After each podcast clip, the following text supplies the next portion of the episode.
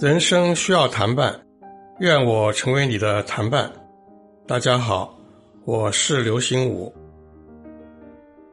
林一山林大哥啊，是一个短篇小说圣手啊。他写这些小说，当然主要是从自己的生活经历、生活感悟当中来提炼出素材，写成作品。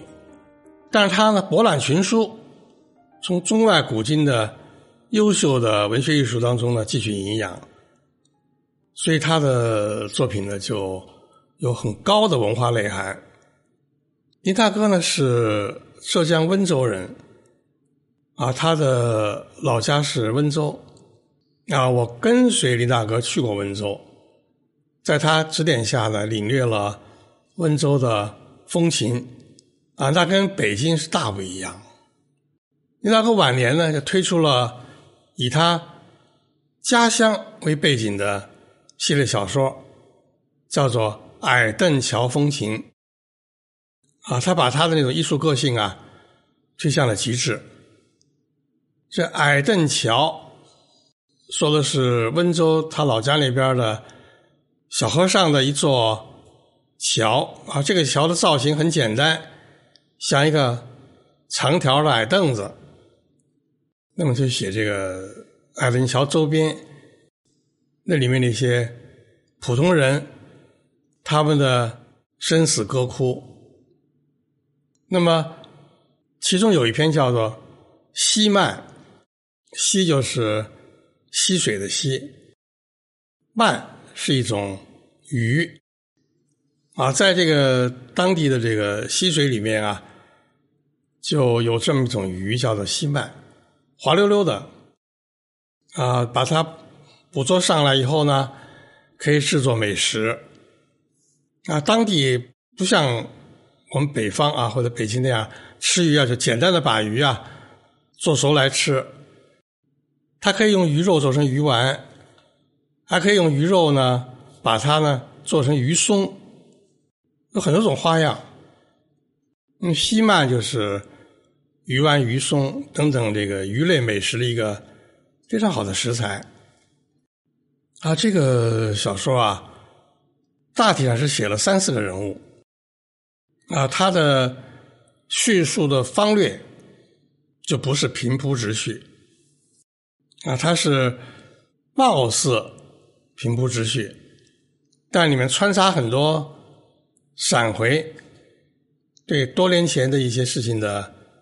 回顾，是读者读来呢，要动点脑筋啊！你一方面很有兴趣的来读这些文字，一方面的头脑里面呢也不断的在盘算啊，这些人物之间他们究竟是些什么关系啊？啊，他写这个安林桥边一个小馆子，专卖这个鱼丸，卖这个鱼面。这样一个小馆子，啊，里面有一个女老板，年纪已经不算很小了，中国话叫做“徐娘半老”。那么她呢，请来了一个邻居，这个邻居呢，书法很好，请他给这个小馆子取名字，啊，写一些书法作品啊，好张贴起来。那么在这两人互动过程当中，就出现另外一个人物，读者就会发现呢，啊，是一个已经中风、偏瘫的人，啊，说话呜噜呜噜的说不清楚，但是呢，这个吕老板对他呢非常好，显然他们是一对夫妻，啊，吕老板呢叫做徐娘半老，风韵犹存，身体也还很好，精神很。健忘，啊，和人聊起天了以后啊，谈笑风生。但是她这个丈夫，确实是这么一种状态。那么他写的这些呢，开头呢，你也可能觉得不以为奇。那再往下写，你就发现呢，他有一些巧妙的回叙，啊，就是就吕老板当年啊，是一个被人遗弃在艾森桥边的一个野种，就说不知道他的父母究竟是谁，啊，就把他遗弃在小溪边上了，啊，所以后来这个女子就被叫做西曼，啊，就像那个溪水里的那个野鱼似的啊。那么他也不仔细的、笨拙的去。写这个女孩子啊，被谁捡了？怎么长大？啊，他就让你能够感觉到这个女子呢很不容易，就在那样一个小地方，最后呢长大成人，而且呢很会做生意。啊，在还没有改革开放，不太允许这个。私家经营的时候呢，他就悄悄的卖鱼丸、卖鱼松、卖鱼面，是这么一个生命力很顽强的一个女子。那么，他又写到啊，当地呢最早就有一个干部，啊，这干部后来就当了镇长了。这干部呢，原来是一个很强悍的男子。很威严，很强壮，很厉害，但是这个干部后来呢，在仕途上啊，有浮有沉，蛮坎坷的。那么，这个干部和这个西曼这个女子之间呢，是有过节的啊，因为这个干部当了镇长以后啊，在没有改革开放的时候呢。他是要对这个私下的这种商业活动要加以禁止的啊，所以他呃曾经啊就在镇里的会议上公开批评这个西曼，或者叫做批判，甚至比批判的还厉害啊！最后他很气愤，就谩骂说这个西曼啊来历不明，没爹没娘。是西滩上抱来的，白生生、光条条，和条鳗鱼一样，身上啊连块布、连个记号也没有，白生生、光条条，什么好东西？他当时他批判这个偷偷做小生意的西满，声色俱有这样的话。但是呢，小说里面后来有一个很重要的情景，啊，就是在。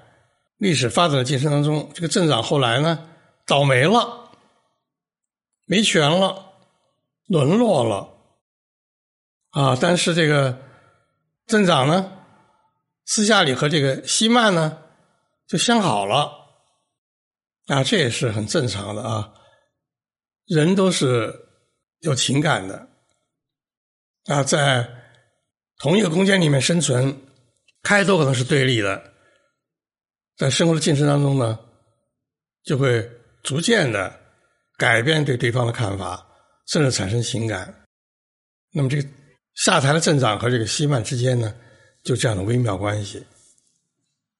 啊，当中有一个情节就是这个镇长啊，他呢有一天啊，好不容易他得来了一个两尺长的西曼，拿一个篮子提着，盖上毛巾。啊，那么他往哪儿走呢？他喝醉了，他懵懵懂懂就走到这个艾森桥上头了。走艾森桥上以后呢，注意底下这个林大哥的描写啊，说镇长一哆嗦，先像是太阳穴一样麻痹，麻痹呢电一样往下走，两手麻木了。篮子呢，掉在地上了。只见篮子里排着的西曼呢，顶着毛巾直立起来，光条条，和人一样高。说时迟，那时快，那麻痹呢，已下了腿上。倒霉镇长一滩泥样瘫在桥头。那表面上是写一个落难的、没落的一个原来的干部。他呢，忽然呢，因为贪杯嘛，酒后啊，在矮人桥上啊，就中风了，就瘫痪了。可是他有象征主义的写法啊，这个镇长原来碗的一个篮子里面有一个二尺长的鳗鱼，二尺长鳗鱼当然是个大鳗鱼，但是离这个人啊那个高度呢还差很远，是吧？可是他写这个镇长产生了幻觉。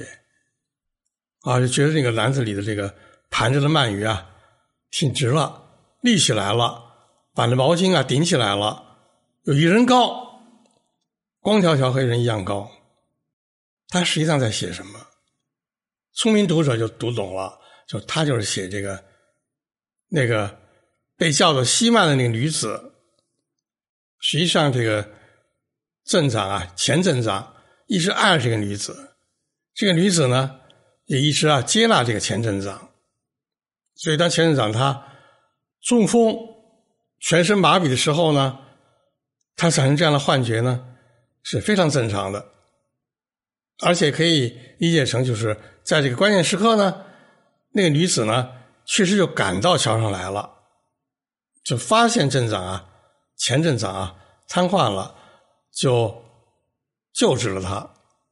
那么再回到小说一开头写那个场景啊，应该开放以后了，开这个饭馆啊，合理合法了，吕老板很高兴，请人来这个写书法作品啊，挂起来。而这个时候就出现了一个瘫痪了坐在轮椅上的人，话都说不清了。可是这个吕老板呢，还是把写好的书法作品拿去给他看，让他欣赏，还是他那么好。所以这个小说有多重含义，他写了这个改革前后世道的变化，对这个小商小贩、小经营的不同的政策的变化，写了这个干部队伍啊，在历史发展进程当中呢有浮有沉，写人民之间很微妙的关系啊不打不成交。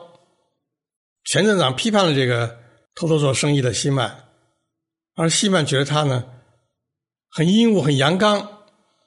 作为男女之间，他们互相有吸引力，他们走在一起，写了爱情的一方瘫痪了，但是另一方对他的情谊并没有瘫痪，继续的爱他、照顾他。啊小说的文字也非常美。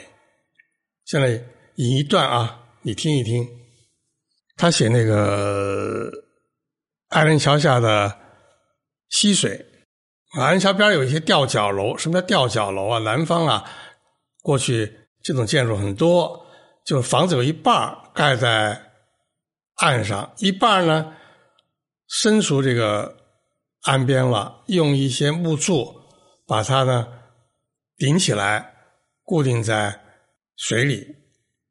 因此，像吊着脚一样，所以叫吊脚楼。他这样写：这时正是暮春三月，溪水饱满坦荡，却像敞怀喂奶、奶水流淌的小母亲。水边滩上的石头已经晒出了阳光，开始往外放热了。石头缝里的青草绿得。乌油油，箭一般射出来了。黄的、紫的、粉的花朵已经把花瓣甩给流水。该结果的要灌浆做果了，就是说夏天扑在春天身上了。那汪汪溪水，样样流过晒烫了的石头滩，好像。抚摸亲人的热身子，到了吊脚楼下边，再过去一点进了桥洞，在桥洞那里啊，不老实起来，撒点娇，抱点怨，发点梦意似的呜噜呜噜。就你看他，不但这个小说里面的这个人物写的很生动，场景写的生动，穿插的写景。文笔也非常的优美，所以啊，我再一次建议听友们呢，读李金南的作品。